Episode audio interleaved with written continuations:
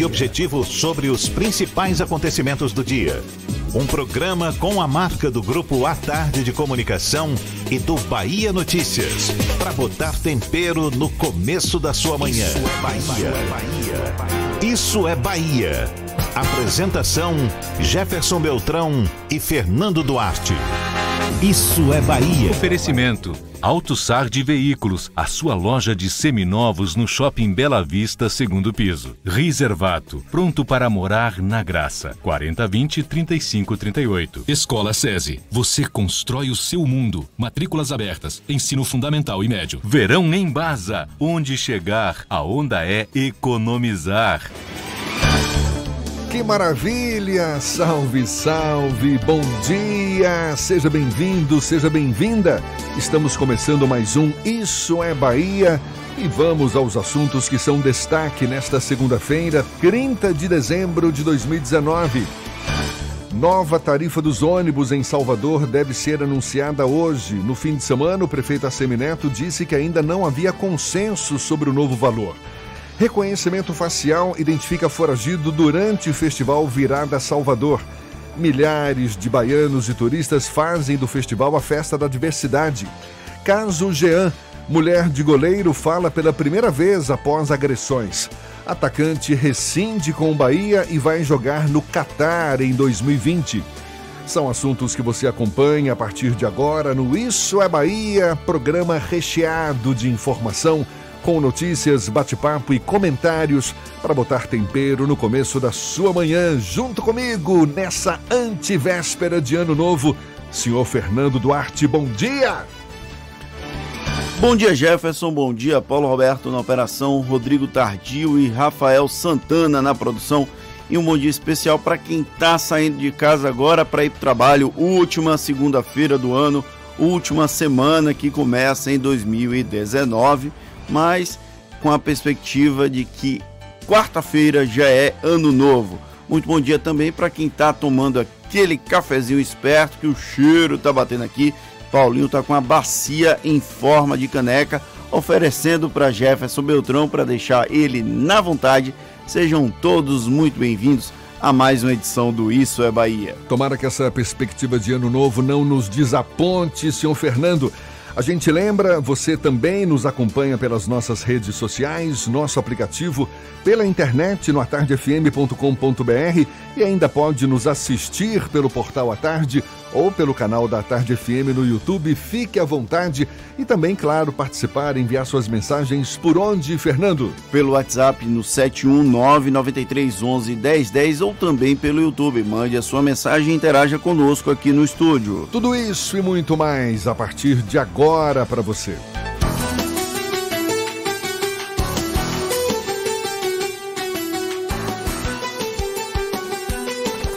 Isso é Bahia. Previsão do tempo. Previsão do tempo. Previsão do tempo. E a última segunda-feira do ano amanheceu com o céu claro, também com algumas nuvens sim, mas o sol já brilha forte neste momento. Temperatura de 26 graus. Será uma segunda-feira ensolarada. Hoje, Priscila Sena conosco é quem tem as informações. Bom dia, Priscila, bom dia, seja bem-vinda. Olá, Jefferson, muito bom dia. Então, a previsão do tempo em Salvador para esta última segunda-feira do ano é de sol e aumento de nuvens. Pancadas de chuva à tarde. Já à noite, o tempo fica aberto, com mínima prevista para hoje de 23 graus e a máxima alcança os 31 graus.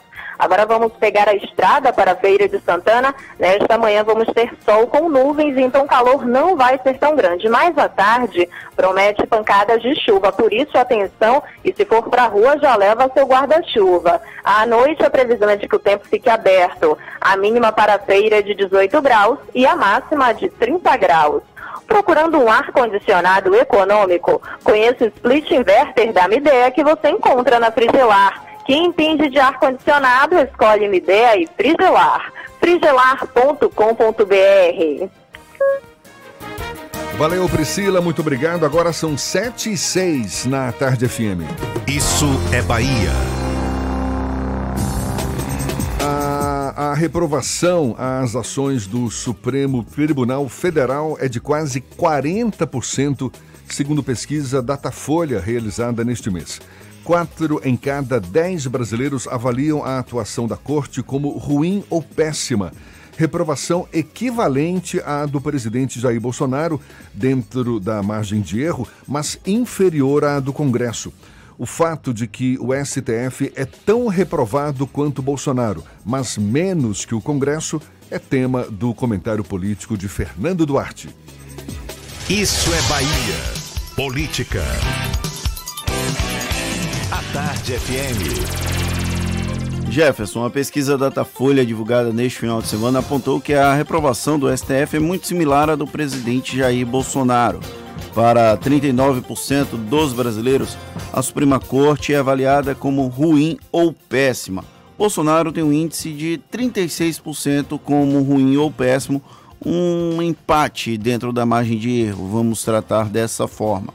O STF e o presidente tinha uma avaliação melhor do que a do Congresso Nacional, que atinge 45% no item ruim ou péssimo. Já para 19% dos brasileiros, o Supremo, a Suprema Corte Brasileira é ótima ou boa. O Datafolha explicou que não consegue fazer um histórico dessa avaliação, pois foi a primeira vez que o STF apareceu nesse levantamento. Em 2019, os ministros do Supremo Tribunal Federal mantiveram um protagonismo constante no noticiário. O caso mais emblemático foi a votação da prisão a partir da segunda instância, que alterou um entendimento recente da própria corte. O resultado desse julgamento foi a liberdade do ex-presidente Luiz Inácio Lula da Silva no último dia 8 de novembro. A conclusão foi no dia anterior, no dia 7 de novembro. O julgamento do mensalão lá em 2012 foi talvez o grande marco dessa mudança de paradigma. Naquele momento, o STF passou a atrair as atenções e os olhos do Brasil voltaram-se para a Suprema Corte a partir dali, o eleitor médio passou a acompanhar o dia a dia do Supremo Tribunal Federal. Então, isso é uma situação que é relativamente nova no país. São cerca de sete anos. E até agora ainda há um processo de aprendizado sobre a relação entre o judiciário e a mídia em geral. O relacionamento dos ministros, que são considerados quase deuses, com outros personagens da cena política, também é algo em constante avaliação. Se na época do mensalão o STF era um bastião da moralidade, agora ele é alvo de ataques frequentes, seja do campo político, a exemplo daquele episódio de fechar o STF com um cabo e um soldado, seja da população, com mobilizações contra ministros, leia-se principalmente Gilmar Mendes e Dias Toffoli. A descrição dos ministros também não é a esperada. E os, as ilhas que lá existem se tornam ainda maiores do que são. O grande desafio do Supremo Tribunal Federal é tornar aquilo que ele deve ser, o guardião da Constituição. E por isso, a avaliação dele segue nos pícaros, mas não da glória, nos pícaros para baixo, como ruim ou péssimo, muito próximo do Congresso Nacional e do presidente Jair Bolsonaro. Lembrando que o STF tem mudado entendimentos de acordo com as marés e as ondas da opinião pública. E isso não é algo esperado de uma Suprema Corte. Talvez ano que vem, quando o Datafolha voltar a fazer uma avaliação sobre a atuação do Supremo Tribunal Federal, infelizmente, eles talvez se mantenham como ruim e péssimo lá nas alturas. Píncaros estes nada louváveis. Infelizmente. Agora, no mínimo, muito sintomático o fato do STJ, STF, STF ter, ter aparecido pela primeira vez nessa pesquisa e com índice de rejeição tão, tão, tão alto. Né? É, e o STF, naturalmente, era uma das instituições consideradas mais confiáveis até as pesquisas recentes que faziam esse tipo de avaliação, porque foi a primeira vez que foi feita a avaliação entre ruim, péssimo, regular, bom ou ótimo. No passado, era quais eram as instituições mais confiáveis do Brasil. E o Supremo Tribunal Federal aparecia como uma das mais confiáveis. Agora, os ministros parecem estar em baixa. Esse resultado mostra que o STF não tem mais o mesmo encantamento que a população tinha no passado. Bom, que aproveite o ano novo para recuperar essa imagem perdida. Lembrando que ano que vem tem mudança de presidência da corte, o Dias Toffoli deixa em setembro para Assunção, se não me engano é Luiz Fux o próximo, porque já tem uma linha sucessória definida no critério de antiguidade, e aí a gente pode ser que tenha um novo momento na avaliação do STF. Muito bem, agora são 7h12 e mais um aplauso para o Big Brother Bahia. Chega a 105 o número de suspeitos presos com a ajuda do sistema de reconhecimento facial da Secretaria da Segurança Pública da Bahia. O caso mais recente foi neste fim de semana, durante o festival Virada Salvador na Arena Daniela Mercury, na Boca do Rio. Herbert Oliveira dos Santos, de 27 anos, com o mandado de prisão preventiva por tráfico de drogas. Foi reconhecido e levado para a central de flagrantes, depois apresentado na sede da Polinter, que é a Polícia Interestadual. Falando no Festival da Virada, Festival Virada Salvador, todo mundo erra o nome, até o prefeito erra. É Festival Virada Salvador, não é Festival da Virada. A Limpurb está atuando na área interna da Arena Daniela Mercury, na Orla da Boca do Rio, e também nas ruas de acesso ao Festival Virada Salvador, com serviços de varrição, coleta, lavagem do espaço e também das vias. Ao todo, 375 profissionais estão mobilizados para realizar os serviços. Ao longo de toda a arena foram instalados quase 580 sanitários, entre químicos e climatizados. No ano passado, equipes da Limpurb retiraram 63 toneladas de lixo da Arena Daniela Mercury. É, e o Centro de Atendimento à Mulher Soteropolitana Irmã Dulce, localizada no bairro da Ribeira, está funcionando por 24 horas para atender casos de violência contra mulheres durante o Réveillon de Salvador, na orla da Boca do Rio. Durante a festa, que segue até esta quarta-feira, a equipe da Diretoria de Políticas para Mulheres realiza uma ação educativa com a campanha Pare, não a importunação sexual, distribuindo material informativo e orientando o público da festa sobre o tema. Sobre o Festival Virada Salvador, uma reportagem publicada na edição de hoje do Jornal à Tarde destaca aqui a diversidade de gêneros e estilos que marca o festival. Reportagem de Nilson Marinho a She Music de Durval Leles, o pop rock de Paralamas do Sucesso, o funk carioca pop de Anitta, o sertanejo de Simone e Simária, sem esquecer de adicionar nessa lista a quebradeira baiana de La Fúria. Pois é, se o Festival Virada Salvador 2020 está sendo pautada na diversidade, pelo menos quando o quesito é diferentes estilos musicais em o um mesmo palco, o segundo dia de evento não fugiu da proposta. E hoje tem mais, Fernando. Tem mais porque a prefeitura promete, pelo menos indicou que pode anunciar o novo preço da passagem de ônibus, que custa atualmente R$ reais. O prefeito Assemineto disse neste final de semana que ainda não há confirmação sobre o novo reajuste da tarifa previsto para entrar em vigor nesta quarta-feira, dia 1 de janeiro. Segundo a não há consenso entre a prefeitura e os empresários sobre o valor da passagem no transporte coletivo urbano. Existe essa expectativa para hoje, portanto, agora são 7h16 na Tarde FM.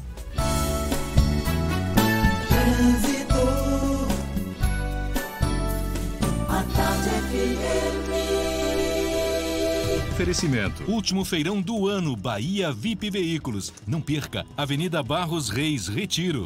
Link dedicado e radiocomunicação é com a Softcomp. Já estamos sobrevoando a Grande Salvador. Hoje é Lucas Barbosa, quem acabou de decolar ainda na região de Lauro de Freitas, mas já de olho nos motoristas. Bom dia, Lucas. Seja bem-vindo. Olá, Jefferson. Muito obrigado. Muito bom dia para você e para o 20 da tarde FM. A gente está aqui observando a Estrada do Coco agora. Tem um pouquinho de lentidão no sentido litoral norte, bem no centro comercial de Lauro, por causa de uma obra que está interditando a faixa da direita. O motorista que está saindo de Salvador e precisa ir para Vilas do Atlântico, pode pegar as avenidas 2 de Julho e Luiz Tarquínio. Quem quiser também fugir um pouco desse engarrafamento pode utilizar a Rua Rio das Graças. Quem está indo para Salvador pela Estrada do Coco não precisa desviar o caminho, tudo tranquilo até o Complexo Viário 2 de Julho. Natal Forte, supermercados e Perdigão. Ofertas e emoções que não podem faltar. Contigo, Jefferson. Valeu, Lucas. A Tarde FM de carona com quem ouve e gosta. Em instantes, caso Jean, mulher do goleiro, fala pela primeira vez após agressões. E atacante rescinde com o Bahia para jogar no Catar no ano que vem. A gente dá os detalhes já já, agora 7h17 na Tarde FM. Você está ouvindo Isso é Bahia. Onde chegar, aonde economizar? Onde chegar, aonde economizar? Verão em Baza, aonde é economizar? Verifique sempre e corrija vazamentos na rede interna. E lembre-se, siga as dicas de economia e use bem a água que você tem. Siga as dicas da Embasa, não demole, não vá vacilar. Se tem água, se ligue, aonde economizar. Verão em Baza, onde chegar, aonde é economizar. Alô Salvador! Alô Salvador! Salvador, a gente sabe que ainda tem muita coisa para fazer, mas 2019 foi ou não um ano de avanço para a saúde na cidade? Foi sim, e como melhorou é inegável. Sabia que desde 2013 já foram 241 unidades de saúde construídas ou reformadas? É, a última inaugurada foi a da Lagoa da Paixão, em Nova Brasília de Valéria. 460 pessoas podem ser atendidas por dia nesse posto, Salvador. Ele beneficia principalmente quem vive no conjunto residencial Lagoa da Paixão, que é Prefeitura já inaugurou. As novas unidades de saúde e a contratação dos novos médicos ampliam a cobertura da atenção básica na cidade. Mas não tenha dúvida, só que a Prefeitura tem trabalhado duro também na urgência e emergência, viu, Salvador? Oh, só de ter ampliado de uma para nove o número de UPAs. E ainda teve a inauguração do primeiro hospital municipal da cidade. Prefeitura de Salvador. A prefeitura que mais trabalha no Brasil. Em cada canto que eu passo, em toda a Bahia se a força do G de gente que faz o baiano crescer. Aqui é trabalho, aqui é trabalho de noite e de dia. Aqui é trabalho, aqui é trabalho, meu nome é Bahia. Sou baiano, sou Nordeste, terra mãe minha nação. Onde tem o G de gente, tem também G de gestão. Aqui é trabalho, é tamanho G como nunca se viu. Aqui é trabalho, é o melhor governo do Brasil. Aqui é trabalho, é tamanho G como nunca se viu. Aqui é trabalho, é o melhor governo do Brasil. Fez metrô, vem aí VLT. Fez Hospital da Mulher e Couto Maia e tá terminando o Hospital Metropolitano. Ixi, é o melhor governo do Brasil. Governo do Estado, Bahia, aqui é trabalho. Monobloco, o pneu mais barato da Bahia. 0800 111 70 80 e a hora certa. Agora, 7h20, a Tarde FM, quem ouve gosta. Você sabia que na Monobloco os pneus velhos deixados pelos clientes podem virar chachim, cadeira e até asfalto? E que a Monobloco apoia o esporte amador e a cultura? E que também na Monobloco uma parte do lucro do serviço do seu carro você pode direcionar para algumas instituições beneficentes? Não sabia? Então se ligue. Monobloco faz tudo de mecânica e tem o pneu mais barato da Bahia. Água de Meninos, Lauro de Freitas e Abrantes. 0800 111 7080. Voltamos a apresentar Isso é Bahia. Um papo claro e objetivo sobre os acontecimentos mais importantes do dia.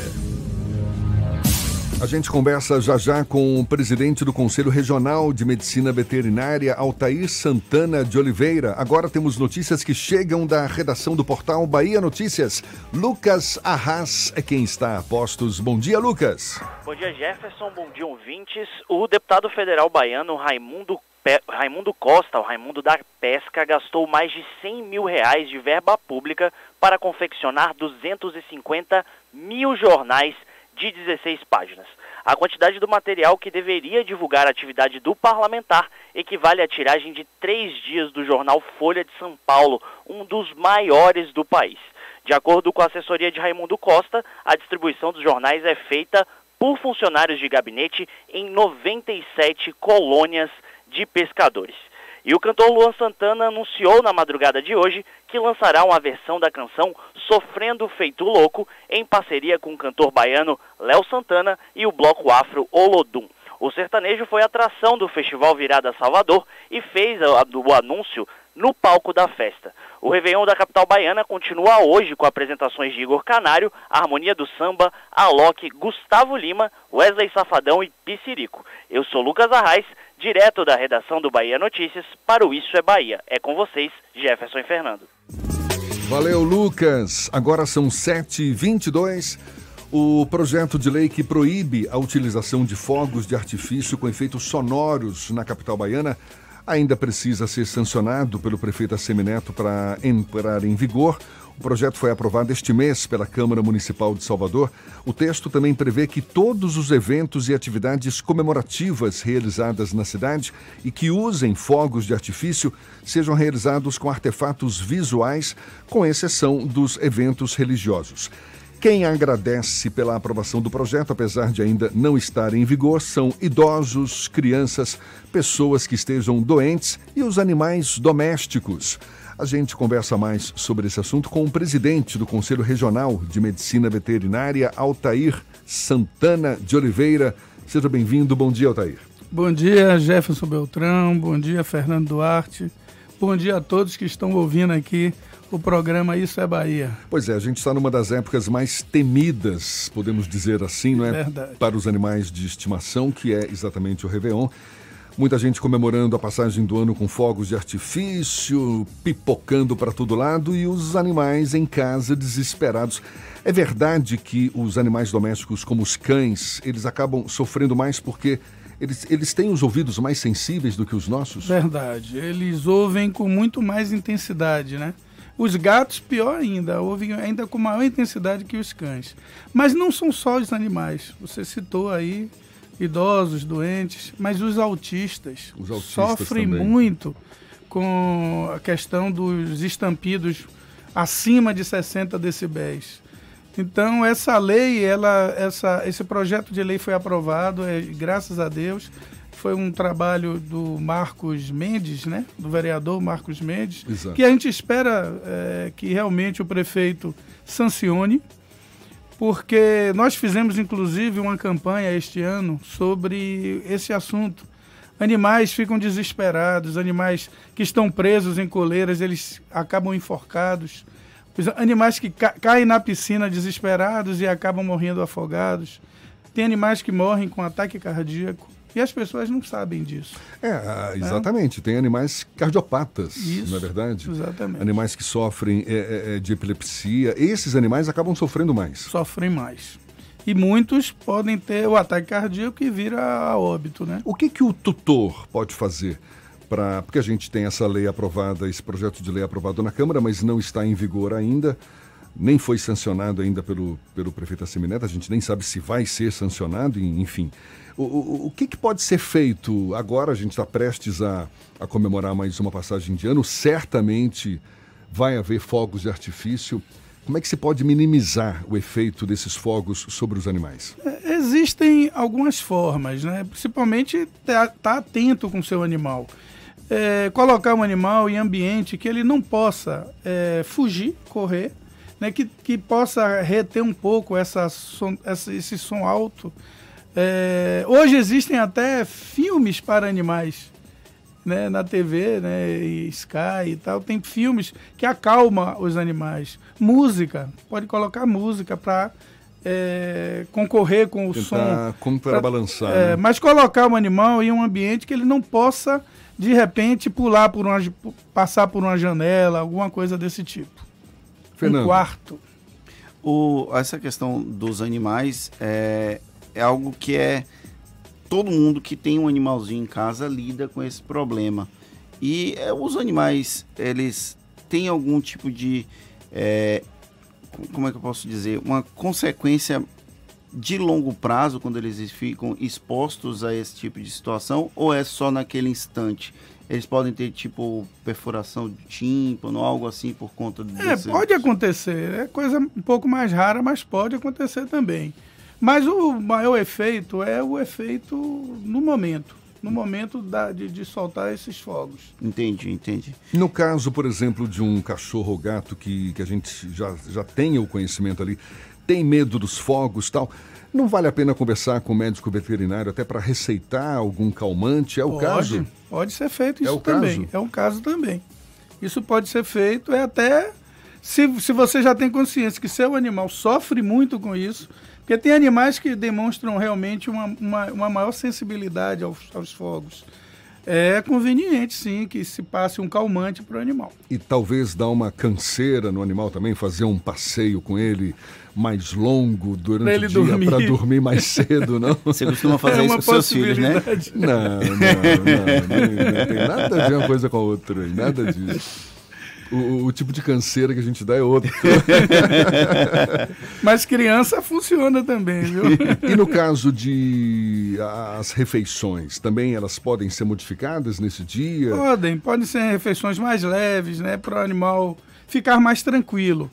Mas, é, como foi dito aqui, uma medicação, um calmante ajuda mesmo também ao animal a passar gente por essas vive- dificuldades. Colocar num ambiente mais fechado que, que diminua o som né, dos fogos, isso é, uma, é, um, é ideal também que se faça. A gente está vivendo hoje aqui, pelo menos em Salvador, a gente observa a, uma expansão do que do mercado pet. Tem chegado lojas grandes. Esse é um mercado que movimenta alguns milhões de reais já. Bilhões. Bilhões de reais. Bilhões. É, eu estava falando mais com relação à Bahia do que. Bahia ainda está na casa dos milhões, não está na casa dos bilhões, não. É. Mas é, como é que o Conselho tem atuado para manter a fiscalização desses novos ambientes que tem chegado, a grande quantidade de pet shops? Porque é uma das, das prerrogativas do Conselho Regional de Medicina Veterinária Verdade. fazer esse tipo de fiscalização. Como é que tem sido feito? Vocês têm ampliado a fiscalização? Como é? É, nós estamos, inclusive, é, é, agora no início do ano, contratando mais um fiscal para ampliar, porque nós só temos três fiscais. Mas esses três fiscais. Para a Bahia toda ou Salvador? Para o estado da Bahia todo. Mas a gente já, para você ter ideia, esses três fis- fiscais já rodaram quase o estado todo esse ano de 2019. É, estamos no penúltimo dia do ano, é, mas é, foi um trabalho muito, muito, é um trabalho muito difícil, mas é o, o mistério da, do Conselho de Medicina Veterinária fiscalizar não só os profissionais, né, o exercício profissional, mas também é, essas, indú essas, esses comércios, esses locais onde os animais estão sendo cuidados. É, o mundo pet hoje movimenta quase 40 bilhões de reais por ano. Este ano talvez ultrapasse isso. Então é, é, uma, é um setor que não tem crise. Inclusive a perspectiva de em 10 anos não acontecer nenhum tipo de crise. Então está tá crescendo muito.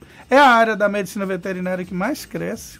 Embora a gente tenha uma área tão ampla, as pessoas conhecem o médico veterinário mais como cuidador de, de cães e gatos, né? Mas, mas, na verdade, o médico veterinário tem ações em diversas áreas. É, a bovinocultura, a suinocultura, a avicultura e por aí vai, né? Todos os animais de, de consumo são fiscalizados, são criados, são cuidados por médicos veterinários e pelos zootecnistas também, que é outra profissão que também faz parte do Conselho de Medicina Veterinária. E essa fiscalização, o, qual o tipo de irregularidade que o senhor vê mais comum é, quando o profissional chega para fiscalizar, nessas, principalmente nessas lojas porque é o que está mais próximo do dia a dia da, da população dos nossos ouvintes. Que tipo de irregularidade comum aparece? Olha, é, ter medicamentos, por exemplo, fora do prazo de validade, vencido já.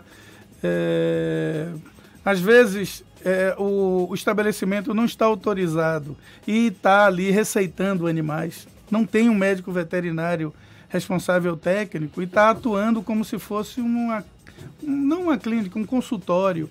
Né? Às vezes até vacinando, aplicando medicamentos. Então, são normalmente irregularidades cometidas por essas lojas. Mas é uma, uma minoria, a maioria das lojas, ela, a maioria está é, é, com registro, está regular, está sendo fiscalizada e tem profissionais trabalhando com muita competência, a maioria delas é, outras áreas da medicina em geral, da área de saúde, é, medicina, odontologia, a gente tem um, um, risco muito alto, uma grande quantidade de pessoas que exercem ilegalmente a profissão e que de alguma forma as denúncias chegam, a imprensa acaba denunciando, então no caso da medicina veterinária, é um pouco incomum a gente ver na imprensa denúncias de é, exercício ilegal da profissão. É porque não tem ou é porque não é, é. noticiado? Eu vou pedir é porque Altair, não é noticiado. Vou pedir para Altair aprofundar um pouco mais essa resposta já já. Altair Santana, presidente do Conselho Regional de Medicina Veterinária, conversando conosco aqui no Isso é Bahia. Agora são 7h32.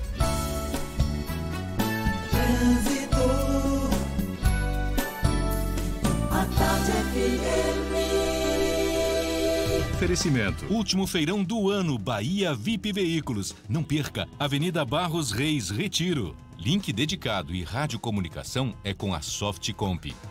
A gente volta a falar com Lucas Barbosa, sobrevoando nesta segunda-feira, toda Salvador, de olho nos motoristas. Novidades por aí, Lucas? Sim, sim, Jefferson. A gente está sobrevoando a Cidade Baixa e chove por aqui. Então você que vai pegar agora a Jequitá e os Carpontes, ou até mesmo a Via Expressa, vai ter que reduzir um pouco a velocidade por causa da pista molhada, mas esse vai ser, só, vai ser sua única dor de cabeça, porque a pista está bem tranquila, o movimento é pequeno em Salvador agora. Chove também ali na Avenida CM, mais perto da região do Itaigara, pegando também região do Nordeste de Amaralina. O motorista deve reduzir um pouco a velocidade, mas saiba que você vai chegar com tranquilidade no Iguatemi ou na Pituba, região do Itaigara e também na Juraci Magalhães. Não há qualquer ponto de engarrafamento. Alarme monitorado Verisuri, solução ideal em segurança para sua casa ou comércio. Instalação rápida e simples, sem fios e sem obras. Acesse verisuri.com.br e contrate. Contigo, Jefferson. Valeu, Lucas. A Tarde FM de carona com quem ouve e gosta. A gente faz o intervalo e retoma já já a conversa com o presidente do Conselho Regional de Medicina Veterinária, Altair Santana de Oliveira, agora 26 para as 8 na Tarde FM. Você está ouvindo Isso é Bahia. Seu próximo novo é aproveitar o Natal da Claro e ganhar o dobro da banda larga mais rápida do Brasil. Compre 120 mega e ganhe mais 120 mega por um ano com Wi-Fi Plus por apenas R$ 99,99 por mês na combinação com TV. Tá esperando o quê? Venha pra Claro nesse Natal e tenha a banda larga com fibra da Claro. Acesse claro.com.br. Claro, você merece o novo. E agora a previsão do tempo. Até o domingo, muito sol. Na segunda-feira começam as chuvas fortes que seguem até o fim da, da estação não brinca. Ô, João, segue a notícia. Ô, diretor, eu preciso consertar a calha lá de casa. Minha mulher vai me matar. Mas eu preciso da grana para fazer uma reforma. João, pelo app do Bradesco, você contrata um crédito parcelado e o dinheiro cai na hora na sua conta. Você parcela em até 48 vezes e só começa a pagar em 60 dias. Agora vamos, João, o tempo. Tempo? Pô, em até 48 meses, tranquilo, né? João! Bradesco, pra frente. Você sabia que na Monobloco os pneus velhos deixados pelos clientes podem virar chachim, cadeira e até asfalto? E que a Monobloco apoia o esporte amador e a cultura? E que também na Monobloco uma parte do lucro do serviço do seu carro você pode direcionar para algumas instituições beneficentes? Não sabia? Então se ligue. Monobloco faz tudo de mecânica e tem o pneu mais barato da Bahia. Água de Meninos, Lauro de Freitas e Abrantes. 0800 111 7080. Último feirão do ano Bahia VIP Veículos. São muitas ofertas. Tem Onix, Cruz Eco Sport X35 HB20, Sandero SW4, Fiat Toro Etios TR4 Duster, X60K, Prisma Polo, Gran Siena, X80 C3, Palio Weekend, Renegade Focus, Oroch, ASX, Agile, HRV, Corolla. São muitos seminovos. Tanque cheio, transferência grátis e financiamento com zero de entrada. Nesta quinta, sexta e sábado, Bahia VIP Veículos, Barros Reis Retiro. Consulte condições do trânsito, a vida vem primeiro. Em cada canto que eu passo, em toda a Bahia se vê a força do G de gente que faz o baiano crescer. Aqui é trabalho, aqui é trabalho de noite e de dia. Aqui é trabalho, aqui é trabalho, meu nome é Bahia.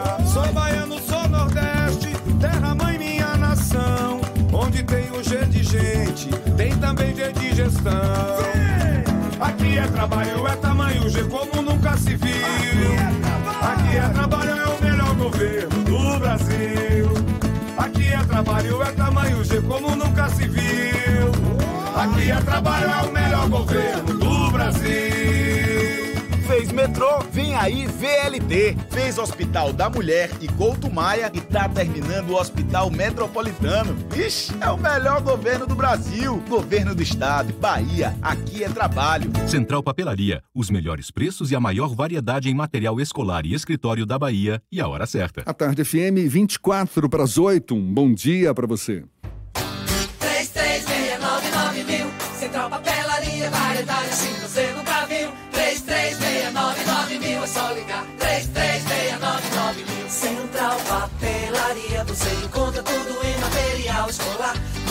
seu escritório, variedade fácil de estacionar. 3369 Ligue 3369 mil, a maior variedade em material escolar e de escritório. Central Papelaria Lauro de Freitas. 3369 mil. Voltamos a apresentar Isso é Bahia. Um papo claro e objetivo sobre os acontecimentos mais importantes do dia. Agora, 22 para as 8 aqui na Tarde FM, a gente atualiza informações que chegam da redação do portal à tarde. Thaís Seixas. Bom dia, Thaís. Oi, Jefferson, bom dia. Bom dia, Fernando, e para você que acompanha o Isso é Bahia. O projeto Para a Praia inicia nova temporada neste sábado. A iniciativa promove o banho de mar assistido para pessoas com deficiência ou mobilidade redu reduzida. E na primeira edição do ano chega a Orla de Ondina a partir das 8 da manhã. Os participantes utilizam cadeiras anfíbias e acessórios flutuantes e são assistidos por professores e alunos dos cursos de fisioterapia, medicina, enfermagem e educação física da Escola Baiana de Medicina e Saúde Pública, além de voluntários de outras instituições. Esta já é a sétima temporada da ação, que será encerrada nos dias 29 de fevereiro e 1 de março em uma das praias de Camaçari. E aqui no Portal à Tarde você também confere a cobertura completa do Festival Virada Salvador, que entra hoje no terceiro dia de programação, trazendo para o público baiano os shows de Igor Canário, Harmonia do Samba, Alok, Gustavo Lima, Wesley Safadão e Piscirico. Você que não pode ir até a Arena Daniela Mercury na Boca do Rio, fica por dentro dos melhores momentos dos shows, por meio de vídeos, galerias de fotos, entrevistas e muito mais. E para quem vai curtir o evento, também há informações sobre trânsito, segurança e serviços. Tudo isso está no hot site do A Tarde Verão. Essas e outras notícias estão aqui no portal atardeatarde.com.br. Volto com você, Jefferson. Valeu, Thaís. Agora, 21 para as 8 horas e a gente retoma a conversa aqui na Tarde FM com o presidente do Conselho Regional de Medicina Veterinária, Altair Santana de Oliveira. Ficou uma pergunta no ar, não foi, Fernando? Eu perguntei por que, que a gente ouve poucas denúncias de exercício ilegal da profissão de médico veterinário em comparação com outras profissões, como dentistas e médicos. É, essa é uma verdade. É, se ouve pouco, mas se faz, se, se comete muita. O charlatanismo é muito comum na medicina veterinária. Imagine numa fazenda, onde vaqueiros, por exemplo, realizam Inseminação inseminação artificial, realizam práticas cirúrgicas como descorna e, e, e castrações. Então é muito O que comum. é discorna? Discorna é a retirada do chifre no, num bovino, por- no boi. É muito comum se fazer isso. É, então. Castração. Castração. Castração eu sei o É que uma é. cirurgia. É, é, e é- e é a coisa mais comum, É, não a é? retirada É dos o- testículos. O dono do animal ali vai lá e. E faz, acaba castrando. Na- em pequenos animais também é muito comum. Nós tivemos três casos apurados este ano, mas são muitos casos que a gente nem fica sabendo. É, infelizmente, o charlatanismo na nossa profissão é uma contravenção, não é um crime. Então, para a gente criminalizar quem pratica o charlatanismo, a gente vai para o lado da, dos maus tratos aos animais, que é crime. Então, se a gente quiser, na verdade, condenar uma pessoa que esteja praticando o charlatanismo, a gente vai para o lado da, dos maus tratos animais, que a gente consegue, inclusive, levar a pessoa à prisão. Que paradoxo, né? Quer dizer, vete- veterinário charlatão não é um criminoso. Ele Não é um, é. contraven- Um contraventor. contraventor. E por Há, isso. há práticas, inclusive, de charlatanismo sendo cometidas até por estudantes de medicina veterinária. Ele ainda não está formado, ele só pode é, exercer a profissão ou fazer alguma atividade cirúrgica, alguma coisa, assim, se tiver acompanhado de um professor, de um médico veterinário. E às vezes eles começam a atuar antes de se formarem. Então isso também é considerado charlatanismo. Quais são os caminhos para fazer uma denúncia de eventualmente, até para verificar se aquela, aquele profissional tem registro no Conselho Regional de Medicina Ve- Veterinária? Como é que funciona isso? É, simplesmente através do WhatsApp você, a gente tem linhas, né, ou até pelo site do conselho você faz denúncia. É fácil é, fazer denúncia ao conselho. Qualquer pessoa pode fazer? Como qualquer é funciona? pessoa, qualquer pessoa pode fazer, qualquer cidadão pode fazer a denúncia. Nos ajuda muito a denúncia, porque a gente consegue focar a fiscalização. Imagine, nós temos hoje só três fiscais para o estado todo. Quando o- a população faz esse trabalho de, de informar a gente, de, de denunciar, ela está sendo um fiscal nosso. Está nos ajudando muito. Pois é, carência de fiscais nessa área. Qual o balanço que você faz, Altair? Do desempenho, da, enfim, do- do- da importância que teve o Conselho Regional de Medicina Veterinária no ano de 2019 Ah, muito aqui positivo. na Bahia. Muito positivo. A gente. Esse, esse é o primeiro ano da nossa diretoria, né, dessa, da, da nossa gestão. E nós começamos com o objetivo de eh, nos aproximarmos mais da sociedade, porque o conselho existe para proteger a sociedade. Não sei se vocês sabem disso, mas todos os, todos os conselhos de classe existem para proteger a sociedade. E, e como é que a gente faz isso? Fiscalizando o exercício profissional. Porque os maus profissionais e os charlatães precisam ser fiscalizados. Então, esse é o mistério do conselho. Então, quando um prédio cai, o conselho tem que saber quem foi que fez aquele projeto, o conselho de o CREA precisa saber. Então, quando morre um animal, o animal adoece, alguma coisa acontece que o tutor, que o proprietário do animal é, é, entenda que houve um erro médico, ele precisa denunciar e vai ser apurada a, o exercício do profissional, vai ser apurado. Então, nós conseguimos nos aproximar melhor, nos comunicar melhor com a sociedade. Este aqui é o momento que a gente está fazendo isso. Então, a gente estar mais na imprensa, tanto escrita como também eh, aqui no rádio, na televisão, eh, isso tem proporcionado eh, um maior conhecimento das pessoas sobre o que, qual é o papel do Conselho de Medicina Veterinária. E quais os maiores desafios, as maiores dificuldades ao É. longo de 2019? Foram muitas, viu, Jefferson? Mas eu gostaria de destacar a questão do EAD, que é o ensino à distância. É, imagine você levaria seu filho a um médico formado à distância?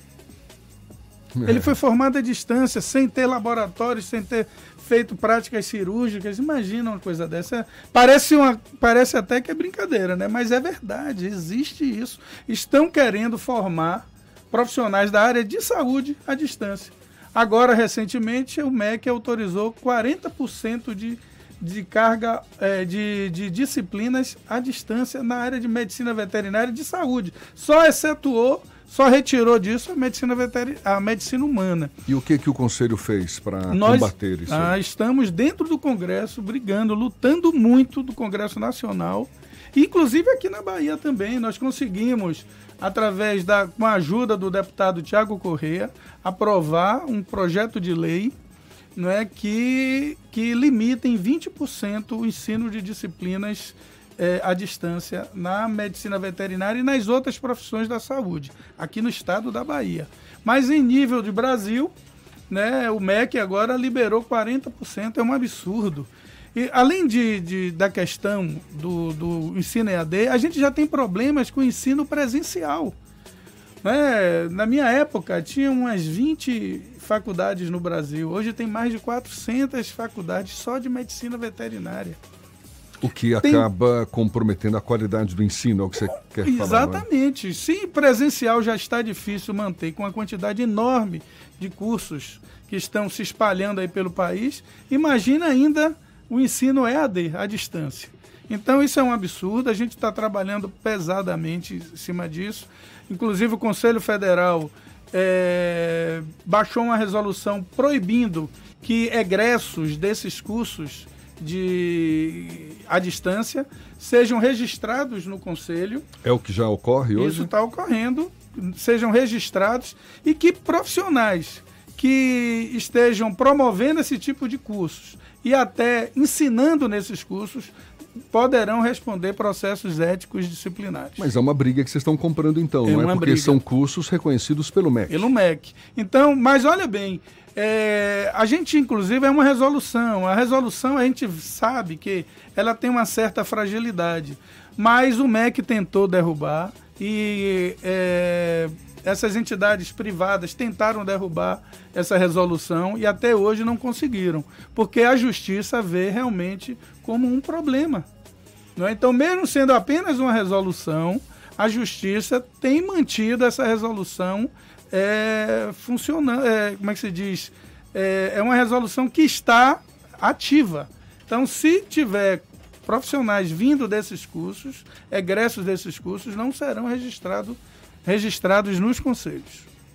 Para a gente encerrar, a gente está conversando aqui com o Altair Santana, presidente do Conselho Regional de Medicina Veterinária. Eu queria retomar aquela nossa conversa inicial, o cuidado que se deve ter com os pets, com os cães, gatos, com os animais domésticos em geral, agora nessas épocas de festas, muito estampido, fogos de artifício. E um, foi uma informação que eu acessei aqui, achei interessante, que é espalhar feromônios, que são substâncias produzidas em laboratórios que simulam odores produzidos, odores naturalmente produzidos pelo cão ou pelo gato, espalhar esses feromônios eh, nos ambientes em que os animais estão se sentindo seguros. Isso antes do estampido aí dos fogos. É uma, é uma opção, é um recurso que pode dar certo para minimizar os efeitos dos fogos sobre os animais? É um recurso, mas normalmente os animais já fazem isso, né? Quando o animal urina em determinadas áreas, ele está mantendo aquilo ali, como se, reservando como se aquela área fosse do controle deles. Mas é um artifício também interessante. Então tá aí dada mais uma opção, mais uma dica e a gente agradece ao presidente do Conselho Regional de Medicina Veterinária, Altair Santana de Oliveira, conversando conosco aqui no Isa Bahia. Muito obrigado pelos seus esclarecimentos, pela atenção dada aos nossos ouvintes. Bom dia e um feliz ano novo também. Bom dia, eu que agradeço Jefferson Beltrão, Fernando Duarte, é, por essa participação.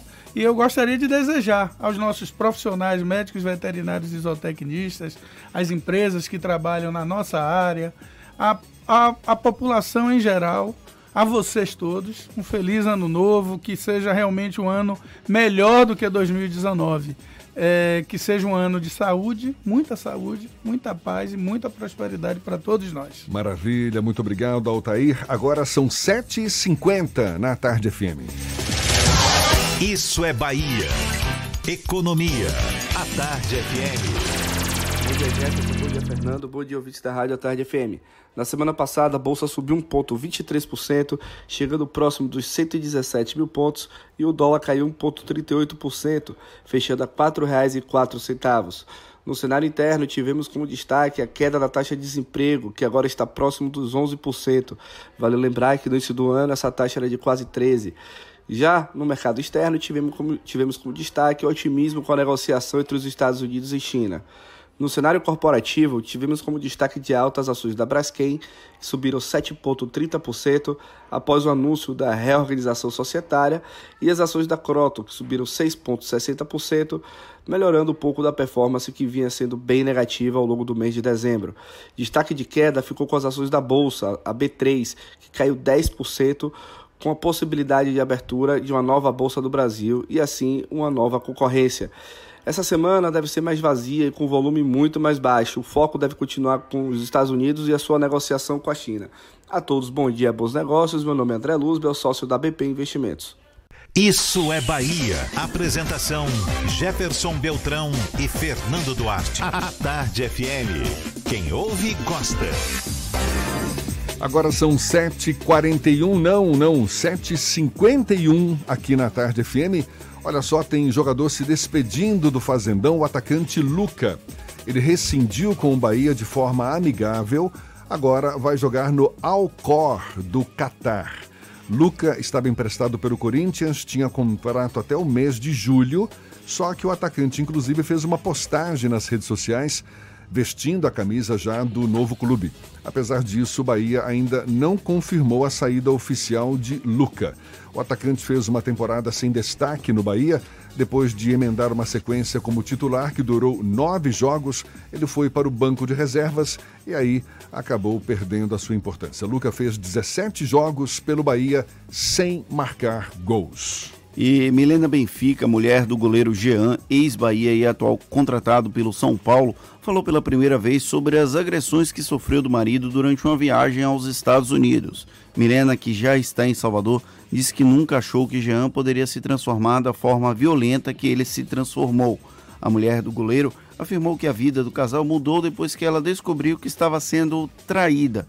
A violência aconteceu há 12 dias e teve muita repercussão por causa do vídeo que Milena postou em uma rede social. É, a gente lembra, a mulher de Jean estava no banheiro do hotel e depois que os seguranças ouviram os gritos, acionaram a polícia. Jean ficou preso dois dias nos Estados Unidos, já voltou ao Brasil, mas a justiça norte-americana exigiu que o goleiro não tenha qualquer tipo de contato com Milena, nem mesmo se ela quiser. A mulher do goleiro Jean disse que ainda não sabe se vai usar a Lei Maria da Penha para denunciá-lo à justiça aqui no Brasil. O que ela já decidiu é que quer a separação imediatamente. Agora, sete minutos para as oito horas aqui na Tarde FM.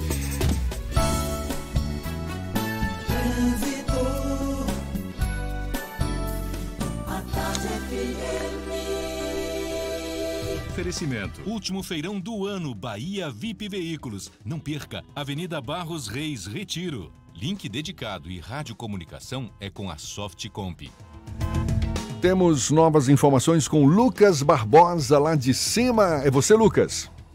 Isso mesmo, Jefferson. A gente sobrevoa agora a Avenida Suburbana, tudo tranquilo. Você que está saindo de Paripe vai para a calçada, ou da calçada vai para os bairros do Lobato, a região ali de plataforma, Periperi, pode ir sossegado. Trânsito muito bom também na estrada da base naval de Aratu, até mesmo na saída para a BR-324, motorista pega a pista livre, vai conseguir sair para a BR, ou então, se quiser, ir no caminho da Avenida Paralela, pegando via regional e depois a Avenida 29 de Março. BR-324 também sem dificuldades, a chegada ao acesso norte, a ida lá para o pedágio no sentido interior, apresenta um tráfego muito bom agora. Iveco Daily City, furgão ou caminhão carteira B com condições imperdíveis, taxa de 0,79% em 60 meses, com zero de entrada e três meses para começar a pagar. Contigo, Jefferson. Valeu, Lucas. A Tarde FM de carona com quem ouve e gosta. A Marinha co confirmou a morte de três pessoas após canoa desaparecer em Lago do Sobradinho. A gente dá os detalhes já já para você, portanto, agora tem intervalo e a gente volta para falar para toda a Bahia, cinco minutos para as oito na tarde FM. Você está ouvindo Isso é Bahia. Em cada canto que eu passo, em toda a Bahia se vê a força do G de gente que faz o baiano crescer. Aqui é trabalho, aqui é trabalho de noite e de dia. Aqui é trabalho, aqui é trabalho, meu nome é Bahia. Sou baiano, sou Nordeste, terra mãe minha nação. Onde tem o G de gente, tem também G de gestão. Aqui é trabalho, é tamanho G como nunca se viu. Aqui é trabalho, é o melhor governo do Brasil. Aqui é trabalho, é tamanho G como nunca se viu. Aqui é trabalho, é o melhor governo do Brasil. Fez metrô, vem aí VLT. Fez Hospital da Mulher e Couto Maia e tá terminando o Hospital Metropolitano. Ixi, é o melhor governo do Brasil. Governo do Estado, Bahia, aqui é trabalho. Venha celebrar a chegada de 2020 ao som de Saulo. E Durval Lelis. No Réveillon Maré Blue, a melhor festa de Réveillon de Vilas do Atlântico. Uma super estrutura montada para tornar esse momento simplesmente único. Ingressos à venda nos balcões de ingressos dos shoppings, loja Soult, restaurante Caranguejo de Vilas e online no site da Eventim. Maiores informações 3508 7050. Você conhece o Taberna Soleares? Há mais de 20 anos, o restaurante Taberna vem oferecendo os mais variados pratos da gastronomia espanhola e brasileira. E com a novidade do menu executivo, o Taberna te oferece no almoço e no jantar a entrada, o prato principal e a sobremesa por R$ 49,90, de terça a sábado, exceto feriados. Gostou? Ligue 31940261 e faça sua reserva. Aberto ao público com estacionamento gratuito. Taberna Soleares, o restaurante do Clube Espanhol. Você sabia que na Monobloco toda a energia elétrica utilizada para consertar o seu carro é captada de placas solares e que o óleo trocado do seu carro vai para reciclagem para ser refinado novamente e que na Monobloco os pneus velhos deixados pelos clientes podem virar chachim, cadeira e até asfalto? Não sabia? Então se ligue. Monobloco faz tudo de mecânica e tem o pneu mais barato da Bahia. Água de Meninos, Lauro de Freitas e Abrantes. 0800 111 7080. Em cada canto que eu passo, em toda a Bahia se vê a força do G de gente que faz o baiano crescer. Aqui é trabalho, aqui é trabalho de noite e de dia. Aqui é trabalho, aqui é trabalho, meu nome é Bahia. Sou baiano, sou Nordeste, terra mãe minha nação. Onde tem o G de gente, tem também G de gestão. Aqui é trabalho, é tamanho G como nunca se viu. Aqui é trabalho, é o melhor governo trabalho, é tamanho G como nunca se viu. Aqui é trabalho, é o melhor governo do Brasil. Fez metrô, vem aí VLT. Fez Hospital da Mulher e Couto Maia e tá terminando o Hospital Metropolitano. Ixi, é o melhor governo do Brasil. Governo do Estado, Bahia, aqui é trabalho. Bela Bowling, o boliche do Shopping Bela Vista. Venha se divertir, aberto de domingo a domingo e a hora certa. A tarde FM 2 para as 8. Está pensando em um dia de diversão incrível? Então venha para o Bela Bowling, o boliche do Shopping Bela Vista. É o maior espaço de diversão com boliche de Salvador. Temos pacotes para você fazer a sua festa de aniversário ou confraternização. E de segunda a sexta, a hora de pista para seis pessoas com uma porção de batata frita sai por apenas R$ 49,90. Os sapatos são à parte. Consulte condições, traga a sua turma e aproveite. Bela Bowling, o boliche do Shopping Bela Vista, o maior espaço de diversão com boliche de Salvador.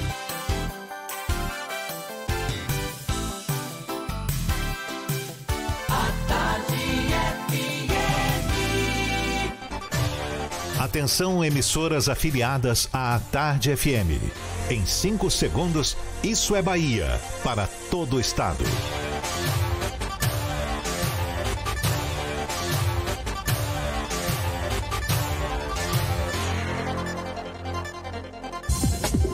Ar, isso é Bahia. Informação com a marca do Grupo A Tarde e do Bahia Notícias. Política, segurança, saúde, cidadania. Isso é Bahia. Apresentação: Jefferson Beltrão e Fernando Duarte. A Tarde FM. Quem ouve, gosta. Que maravilha! Salve, salve! Bom dia! Seja bem-vindo, seja bem-vinda! A partir de agora, Isso é Bahia em rede com emissoras de todas as regiões do estado. E vamos a assuntos que são destaque nesta segunda-feira, 30 de dezembro de 2019. Lojistas menores contestam dados sobre crescimento das vendas de Natal. Marinha confirma morte de três pessoas após canoa desaparecer em Lago do Sobradinho. Polícia fecha fábrica de armas artesanais na cidade de Feira de Santana. Centro-Sul Baiano, Riacho de Santana vai receber operação Água Potável. Assuntos que você acompanha no Isso é Bahia, programa recheado de informação com notícias, bate-papo e comentários para botar tempero no começo da sua manhã. Junto comigo neste quase Réveillon, senhor Fernando Duarte. Bom dia! Bom dia, Jefferson. Bom dia, Paulo Roberto na operação. Rodrigo Tardio e Rafael Santana na produção. Eu falei produção ou operação? Meu Deus do céu, confundi tudo para variar. E um bom dia mais que especial para as nossas queridas emissoras afiliadas e parceiras. A Interativa FM de Itabuna, Ativa FM de Eunápolis, Cultura FM de Paulo Afonso, Cidade FM de Luiz Eduardo Magalhães, Itapuí FM de Tororó, Eldorado FM de Teixeira de Freitas, RB Líder FM de Rui Barbosa, Serrana Líder FM de Jacobina, Baiana FM de Itaberaba e 93 FM de Jequié. Sejam todos muito bem-vindos a mais uma edição do Isso é Bahia na última segunda-feira do ano. Tô achando que você vai ter que fugir dos estampidos dos fogos que vão bagunçar sua mente mais ainda. Ainda mais, né? Olha, a gente lembra, você nos acompanha também pelas nossas redes sociais, tem o nosso aplicativo na internet, o atardefm.com.br, tem o portal à tarde para você nos assistir ou pelo canal da Tarde FM no YouTube e, claro, participar, enviar suas mensagens, marcar presença por onde, Fernando? Pelo WhatsApp no 71 99311 1010 ou também pelo YouTube, mande a sua mensagem e interaja conosco aqui no estúdio. Tá combinado? Tudo isso e muito mais a partir de agora para você.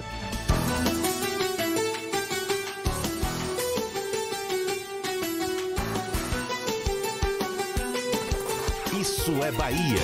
Previsão do tempo. Previsão do tempo. Em Salvador, a segunda-feira amanheceu com o céu claro, tem também algumas nuvens, mas o sol brilha, marca a presença de um jeito muito forte, temperatura 26 graus já agora no começo da manhã. Previsão de sol ao longo do dia, existe possibilidade de pancadas isoladas, mas nada que que apague o brilho deste sol. Será que vai ser assim também no interior do estado? Priscila Sena é quem tem as informações da previsão do tempo para esta segunda-feira. Bom dia de novo, Priscila. Oi, Jefferson. Bom dia mais uma vez para você. Bom dia também para um ouvinte que acabou de ligar o rádio. Estou de volta e agora a gente começa pelo norte do estado. A previsão é de tempo nublado com pancadas de chuva isolada, mas no município de Paulo Afonso, por exemplo, promete fazer calor. Por lá, os termômetros oscilam entre 26 e 36 graus. No sul da Bahia, também há possibilidade de chuva em áreas isoladas. Para os moradores de Eunápolis, dia nublado. A temperatura na cidade varia de 32 a 30 graus. Procurando um ar-condicionado econômico, conheça o Split Inverter da Midea que você encontra na Frigelar. Quem entende de ar-condicionado, escolhe Midea e Frigelar frigelar.com.br. Jefferson, foi um prazer estar aqui na tarde novamente. Até a próxima. Valeu, Priscila. Prazer todo nosso. Agora são 8 e 4. Isso é Bahia. Temos notícias que chegam também da redação do portal Bahia Notícias. Lucas Arras está a postos. Bom dia mais uma vez, Lucas. Bom dia, Jefferson. Bom dia para você de toda a Bahia. Em entrevista ao Correio Brasiliense, o senador Otto Alencar disse estar sonhando com um novo presidente de centro. Para o parlamentar baiano, o Brasil precisa de um novo Juscelino Kubitschek. Otto afirmou que esse nome de centro pode surgir da união entre Rodrigo Maia, o governador de São Paulo João Dória e o apresentador Luciano Huck. Otto também lembrou de Ciro Gomes, candidato à presidência em 2018 pelo PDT. E uma pesquisa realizada pelo Bahia Notícias em parceria com a Séculos mostrou que 42% dos eleitores de Irecê não votariam de jeito nenhum na reeleição do prefeito Elmo Vaz. A rejeição do atual prefeito beneficia Luizinho Sobral, que sai em vantagem com 44% das intenções de voto contra 34% do atual prefeito. Em seguida, aparece o nome de Zé Carlos da Cebola, com 4,92%. O levantamento do Bahia Notícias e da Séculos ouviu 588 eleitores entre os dias 20 e 21 de dezembro de 2019. O intervalo de confiança é de 95% e a margem de erro é de 3 pontos. Eu sou Lucas Arraes, direto da redação do Bahia Notícias, para o Isso é Bahia. É com vocês, Jefferson Fernando. Valeu, Lucas. Muito obrigado. Pois é, passado o Natal, e que é a época mais festejada pelos lojistas, inclusive estimaram aí crescimento de 9% nas vendas em relação ao mesmo período do ano passado. E agora, com a chegada do Réveillon, o varejo prevê uma alta de 5% nas vendas. É o principal destaque na edição de hoje do Jornal à Tarde. A superstição em torno da cor certa de roupa para usar no Réveillon é o que deve gerar dividendos para o varejo em Salvador. A projeção do Sindicato dos Lojistas do Estado da Bahia, o Sind Lojas, é de um crescimento de 5% nas vendas neste final de mês, com destaque para as compras de última hora. Nas lojas de rua e nos shoppings da cidade, as vitrines cheias de roupas na cor branca acabam sendo um chamado ao consumo. Outro item forte das superstições de fim de ano que pedem roupa nova, peças íntimas, seguindo cores que representam desejos, desejos de mais amor, riqueza ou paixão para o próximo ano, também lideram a lista dos itens mais vendidos para a noite da virada. É o seu caso, Fernando? Roupas que tenham a ver com Uh, representam desejos de mais amor, riqueza, paixão para o próximo ano? Eu devo vestir branco porque eu quero paz para esse país, mas eu soube que Rodrigo Tardio vai se pintar de amarelo em busca de dinheiro na virada do ano. Amarelo com manchas negras em protesto contra as manchas de óleo, não é isso, senhor Tardio? tá dizendo que é.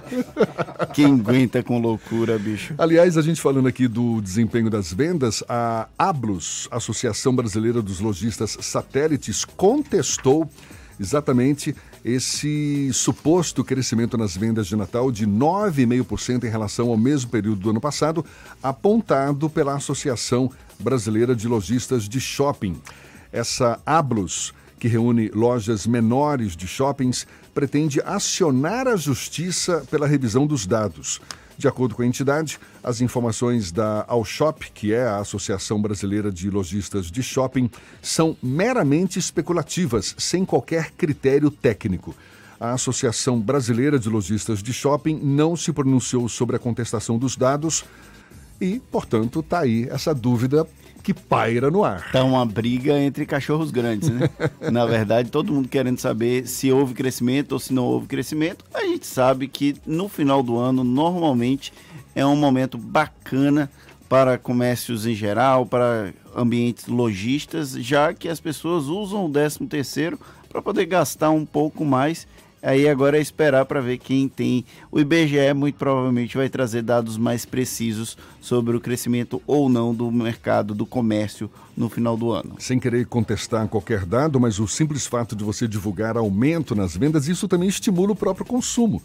Ou seja, se é uma estratégia ou não para você aquecer as vendas, eu não estou aqui duvidando de ninguém, mas que certamente é, funciona como um estímulo a mais Agora, se foi 9% de aumento ou não, aí já é briga dos grandes. Deixa eles brigarem, enquanto isso a gente só fica ou comprando ou vendo as pessoas comprarem. Agora são 8 e 9 e temos notícias que chegam do interior do estado.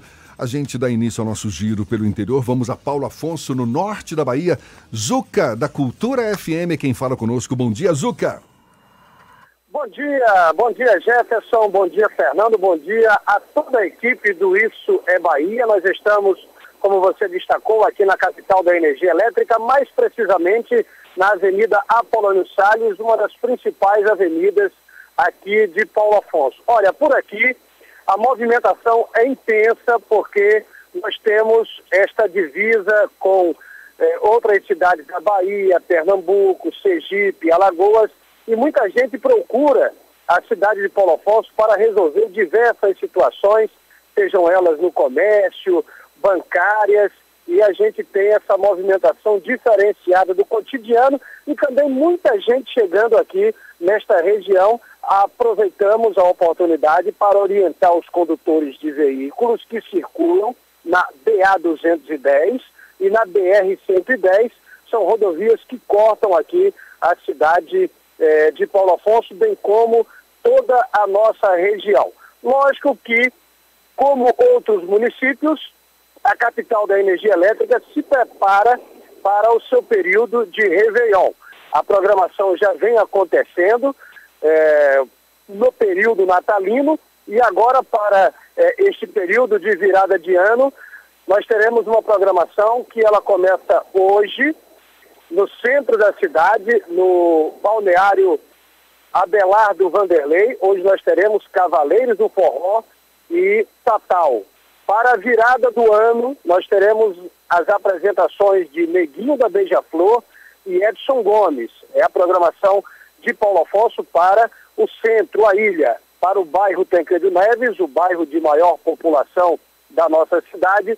Nós teremos também eh, programações de Réveillon no dia 31 com atrações locais daquela comunidade. Queima de fogos, tanto no centro quanto no bairro Tancredo Neves, e a expectativa é de mais de 15 minutos de fogos, fazendo a chegada de 2020 ser ainda bem mais positiva. A gente retorna em outra oportunidade aqui no programa Isso é Bahia, a Cezuca, a grife da notícia, desejando a todos um feliz ano novo, que 2020 seja positivo. É com vocês. Mas você tá muito chique, Zuca. Grife da notícia, gostei Quem dessa. tem moral é ele. Agora são 8 e 12 e o nível de água da barragem de Santana, que fica no município de Riacho de Santana, centro-sul da Bahia, registrou uma queda significativa em função da falta de chuva e do tempo quente e seco. De acordo com a SUDEC, a Superintendência de Proteção e Defesa Civil da Bahia, por meio do programa Operação Água Potável, Agora vai ser realizado o credenciamento dos caminhões-pipa para a distribuição de água potável e de qualidade para os moradores da área urbana e em parte da zona rural de Riacho de Santana. Segundo o superintendente da SUDEC, Paulo Sérgio Luz, no início do ano, a Defesa Civil fez este mesmo tipo de atendimento no município por causa da escassez da chuva, portanto, no início de 2019 e mais uma vez agora por conta da estiagem na região de Riacho de Santana. E uma operação conjunta da polícia em Feira de Santana encontrou e fechou uma fábrica clandestina de espingardas de fabricação artesanal após denúncias. Um homem de 50 anos e uma mulher de 24 foram levados à delegacia. As peças usadas na fabricação do armamento foram apreendidas. Com os suspeitos, foram encontrados uma espingarda, canos de arma em processo de fabricação, coronhas, embalagem de chumbo, pólvora e espoleta, além de cartuchos para armas de diversos calibres e celulares. E a Marinha confirmou a morte de três pessoas após canoa desaparecer em Lago do Sobradinho. A gente dá os detalhes já já. Agora são 8h14 e temos notícias que chegam de Jequié, Marcos Canguçu, da 93 FM. Bom dia, Marcos. Bom dia, Jefferson. Bom dia, Fernando. Um abraço a todos os ouvintes ligados no Isso é Bahia. A Prefeitura de Jequié deve pagar hoje, dia 30, a primeira parcela do 13º salário dos servidores públicos do município. A segunda parcela está prevista para o dia 28 de janeiro. Na última sexta-feira, servidores e sindicatos realizaram protestos pelas ruas da cidade. A equipe do Docimão Esporte Clube entrou em campo contra a seleção de Guaí pelo segundo amistoso preparatório para o Baianão 2020. O técnico Luiz Carlos Cruz promoveu algumas mudanças em relação à equipe que jogou contra o Canaã. O time de Piauí goleou pelo placar de 4 a 1. Faltando pouco mais de 15 dias para a estreia no Baianão, a comissão técnica tem aproveitado os jogos amistosos para encontrar o melhor ajuste para o time. Um homem de 38 anos foi preso ao ser flagrado com 31 quilos de maconha, 19 quilos de cocaína e mais mil comprimidos de êxtase que estavam escondidos em um carro na BR-116 na cidade de Jequié.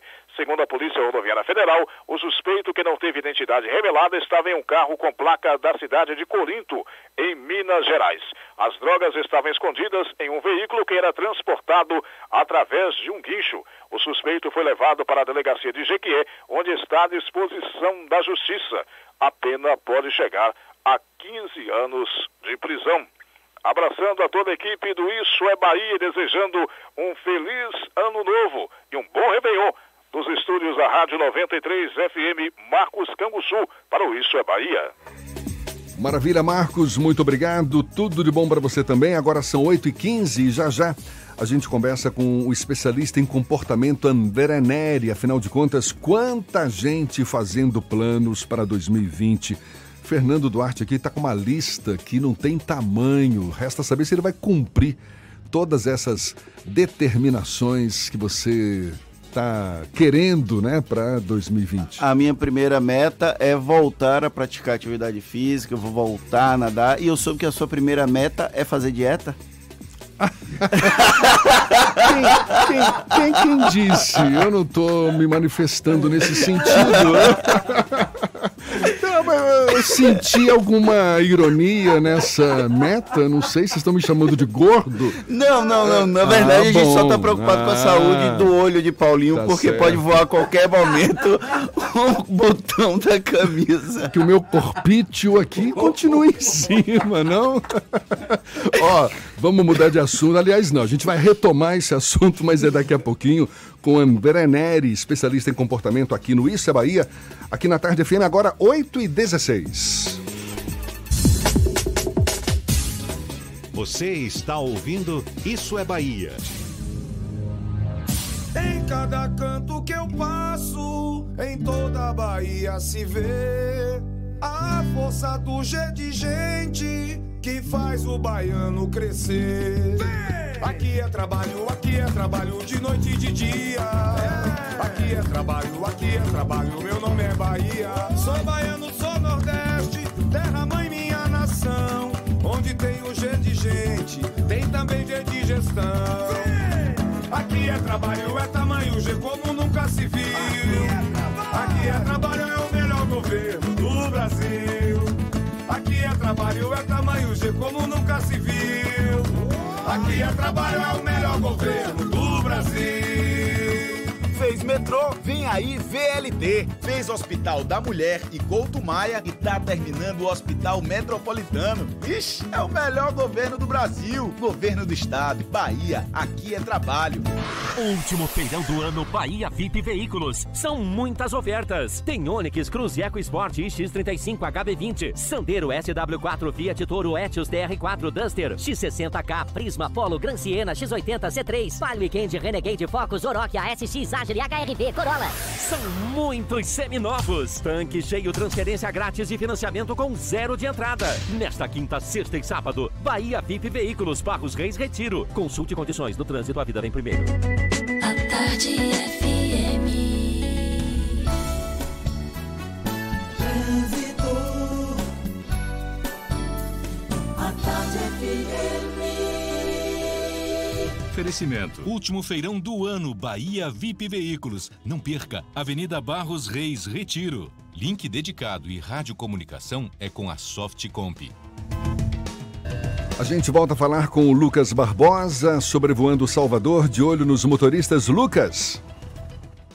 Pessoal, a gente passou por toda a orla de Salvador, o trânsito está super tranquilo, de farol a farol, desde Itapuã até a região da Barra. Agora tem uma situação para o motorista prestar um pouquinho mais de atenção. Você que está vindo de Amaralina ou da Aptube vai chegar ao Rio Vermelho no começo da Rua Oswaldo Cruz, na faixa da esquerda tem uma tubulação, uma tubulação vazando água. Isso está interditando a faixa da esquerda. Você vai ter que procurar as faixas do meio e da direita. Mesmo assim, não há engarrafamento por ali. Passando desse trecho do vazamento, a pista segue tranquila. Você vai poder voltar para a faixa da esquerda com tranquilidade e chegar ao Largo da Mariquita sem problemas.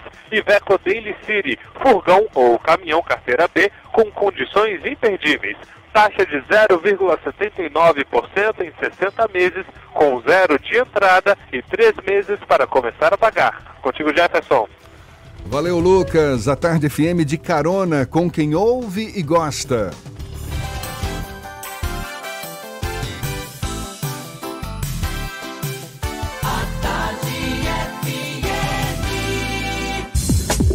Voltamos a apresentar Isso é Bahia. Um papo claro e objetivo sobre os acontecimentos mais importantes do dia. Agora são 8h20, fim de ano chegando. Se bem que para Fernando Duarte parece que a gente já está em 2020, mas ainda não, viu, seu Fernando? Estamos em 2019 e para muita gente o momento é de refletir sobre as ações realizadas durante 2019, também, claro, planejar realizações para o ano que vem. Muita gente faz isso, não é? Basta chegar mais uma virada de ano. Ah, agora vou iniciar uma atividade física, vou fazer uma dieta, vou fazer isso, vou fazer aquilo. Claro que para muita gente, criar metas e expectativas para aproximar a realização com o prazer pessoal de tê-las conseguido. Parabéns para essas e para aquelas que fazem aquela lista enorme, mas que não chegam nem a, ao segundo item. Enfim, Bom, a gente quer mergulhar um pouco mais nesse assunto, conversando agora com o especialista em comportamento André Neri. Seja bem-vindo, André. Um bom dia para você. Bom dia, Jefferson. Bom dia, Fernando. Bom dia a todos. E você sabe, Jefferson, você já começou com a grande questão aí. Muitos itens na lista. E falta de motivação. Porque eu penso que para você colocar em prática, seja qual for a lista, tem que ter, antes de qualquer coisa, motivação, né, André? Pois é, motivação é aquilo que nos move internamente, aquilo que motiva a ação. E muitas vezes, Jefferson, a grande questão é que as pessoas não estão estabelecendo exatamente o que, que elas ganham fazendo aquilo e o que, que elas perdem não fazendo aquilo. Quando a gente vai para essa brincadeira de perdas e ganhos, a gente consegue perceber exatamente quais são as ações que a gente pode fazer para alcançar os nossos objetivos. Até porque muitas dessas pretensões são mais do que legítimas. Sim. Na é verdade, você chega num numa conclusão de que não, de fato, eu preciso ter uma vida mais saudável, preciso ter uma alimentação mais balanceada, atividade física, criar um, uma rede de relacionamento maior com as pessoas, enfim, você tem uma série de metas. Agora, sempre na virada do ano, tudo para o ano que vem. E por que, que as pessoas não conseguem colocar em prática tudo? Pelo pois... menos grande parte das pessoas, né? Pois é, Jefferson. Acho que a grande questão, em primeiro lugar, é colocar muitos itens nessa lista. Eu costumo defender que a gente não consegue ser extraordinário em todas as áreas da vida ao mesmo tempo. A gente consegue fazer algo extraordinário em uma, duas, vai, quem sabe até três áreas da vida. Mas se você pensa em muitas áreas ser extraordinário, normalmente isso traz frustração porque a gente não dá conta de fazer tudo bem feito, de forma extraordinária, o tempo inteiro. Então, estabelecer verdadeiras prioridades dentro dos nossos objetivos é o primeiro passo para a gente conseguir realmente fazer aquilo que a gente quer. Começa com um, uma nova atitude, um novo comportamento, um novo aspecto que você vai fazer e a partir daí você tem consistência e quando você tem consistência, você alcança todos os seus objetivos. Ou seja, uma autorreflexão antes de qualquer coisa. Exato. Uma autorreflexão e que nós gostamos muito desses ciclos, né? Aniversário, final de ano, nós somos seres que gostam de ciclos. É uma mudança apenas no calendário, mas parece que mexe na cabeça da gente com muita coisa. É, e se são de fato pretensões é, profundas, né? pretensões que de fato se identificam com a pessoa. Isso pode ser colocado em prática a qualquer momento, não é? Não é preciso chegar um ano novo para você iniciar uma nova fase na sua vida, né? E eu defendo, Jefferson, que a gente está no dia 30, né? Ainda dá para fazer muita coisa em 2019. e como dá, né? Fernando que o diga. Não entendi, Jefferson. Hoje você tá pro meu lado, viu? rapaz.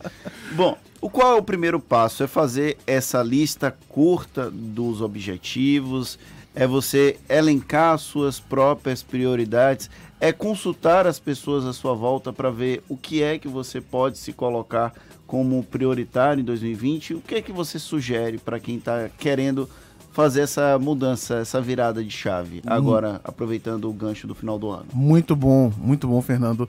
Em primeiro lugar, é importante colocar no papel. E depois que você coloca no papel, você vê quais são os recursos que você precisa para alcançar aquele objetivo. E aí, recursos podem ser financeiros, mas muitas vezes o maior recurso que a gente tem e que a gente não leva em consideração é tempo. E tempo ele é bastante finito. A gente trabalha, a gente dorme, sobra muito pouco tempo para fazer aquilo que a gente quer verdadeiramente. Então, estabelecer essas prioridades e colocar poucas prioridades que sejam verdadeiramente efetivas, isso é o melhor caminho.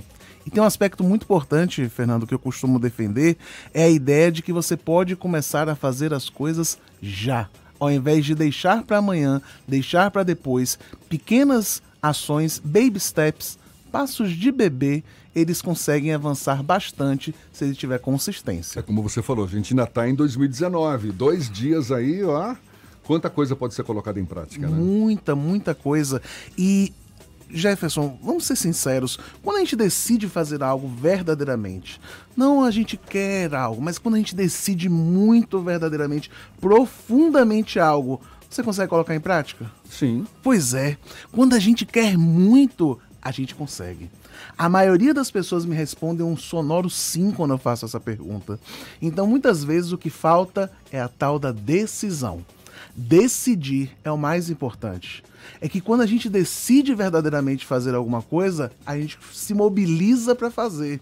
A questão é que a gente tem dúvida. E a dúvida ela mina as nossas energias. Ah, eu vou por aqui, eu vou por ali. Eu caso eu compro uma bicicleta. Se eu não sei o que eu faço, eu acabo não tendo energia para alcançar os meus É, objetivos. você falou uma coisa muito, muito verdadeira. Sem convicção daquilo que você de fato quer, você não vai colocar em prática. Agora, uma vez convicto, uma vez certo daquilo que quer, um mínimo de disciplina também, não é? Fundamental, né, Jefferson? É, disciplina e o que eu chamo de consistência. Fazer um pouquinho todos os dias. Os nossos objetivos eles são alcançados quando a gente consegue ter um mínimo de consistência. É que as pessoas querem fazer muito em pouco tempo e depois deixar para lá. Ao invés de fazer um pouquinho todos os dias e aí no somatório dessas pequenas atitudes conseguir ter maiores resultados. Então é inverter a lógica, nós somos muito imediatistas. A gente quer, por exemplo, ir para academia no primeiro dia e malhar durante 4, 5, 6 horas. No dia seguinte está quebrado. Ao invés de começar com pequenas ações que vão trazer resultados efetivos em médio e longo prazo. Eu- essa história da academia me deixou assustado, porque eu nunca consegui malhar do que, mais do que duas horas, eu já estava acabado. Alguém que consegue malhar quatro horas no primeiro dia, só o Rodrigo Tardio mesmo.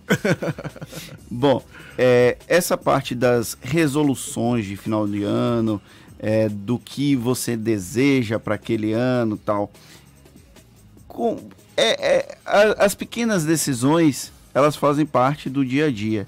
Aí, lá na redação do Bahia Notícias, a gente teve uma discussão recente, tem um, um texto que está bem popular na internet, sobre eh, a quantidade de decisões que você consegue tomar consciente todos os dias. A partir de um determinado número de decisões, você já vai fazendo automaticamente, por impulso.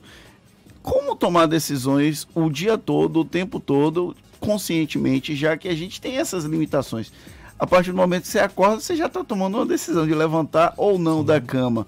Então é muito difícil tomar essas pequenas decisões, esses passos de bebê. Como fazer isso sem cansar emocionalmente? Porque a gente chega no final do dia, depois de tantas decisões, e está completamente esgotado. Não precisa nem fazer quatro horas de academia. E tem que ser no ritmo de passos de bebê mesmo, é? Não sei.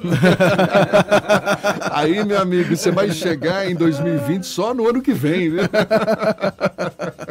Olha, Jefferson e, e Fernando, eu gosto da ideia dos passos de bebê, porque os passos de bebê, eles são pequenininhos, mas eles avançam um bocado. A gente fecha o olho, quando abre, o bebê já foi. É verdade. né? E muitas vezes, Fernando, quando a gente está acostumado a pensar muito e não tomar decisões, é que a gente gasta o que eu chamo de memória RAM, né? A, a, a memória do computador, do nosso cérebro. Então, você tá aqui, eu quero beber água, bebo ou não bebo, pego ou não pego, agora é uma hora ideal, ou então eu espero o intervalo do programa para beber água. Todas essas pequenas decisões, elas vão gastando a nossa capacidade. Elas vão enchendo a memória tomar decisões mais efetivas e imediatas. E se eu quero fazer algo, eu realmente faço. E a partir daí a gente começa a avançar verdadeiramente. Já que a gente está falando de decisão, eu preciso interromper porque é uma, medida, uma notícia urgente. O presidente do Esporte Clube Bahia acabou de anunciar que não será candidato à Prefeitura de Salvador em 2020. Após meses de especulação, o presidente do Esporte Clube Bahia anunciou hoje para a imprensa e confirmou ao Bahia Notícias que ficará no time no próximo ano. Oficialmente, o presidente afirma que não poderia deixar o Bahia para ser candidato à prefeitura da capital em um momento delicado para a torcida. O time dirigido por Belintani fez uma campanha ruim no segundo turno do Campeonato Brasileiro de 2019.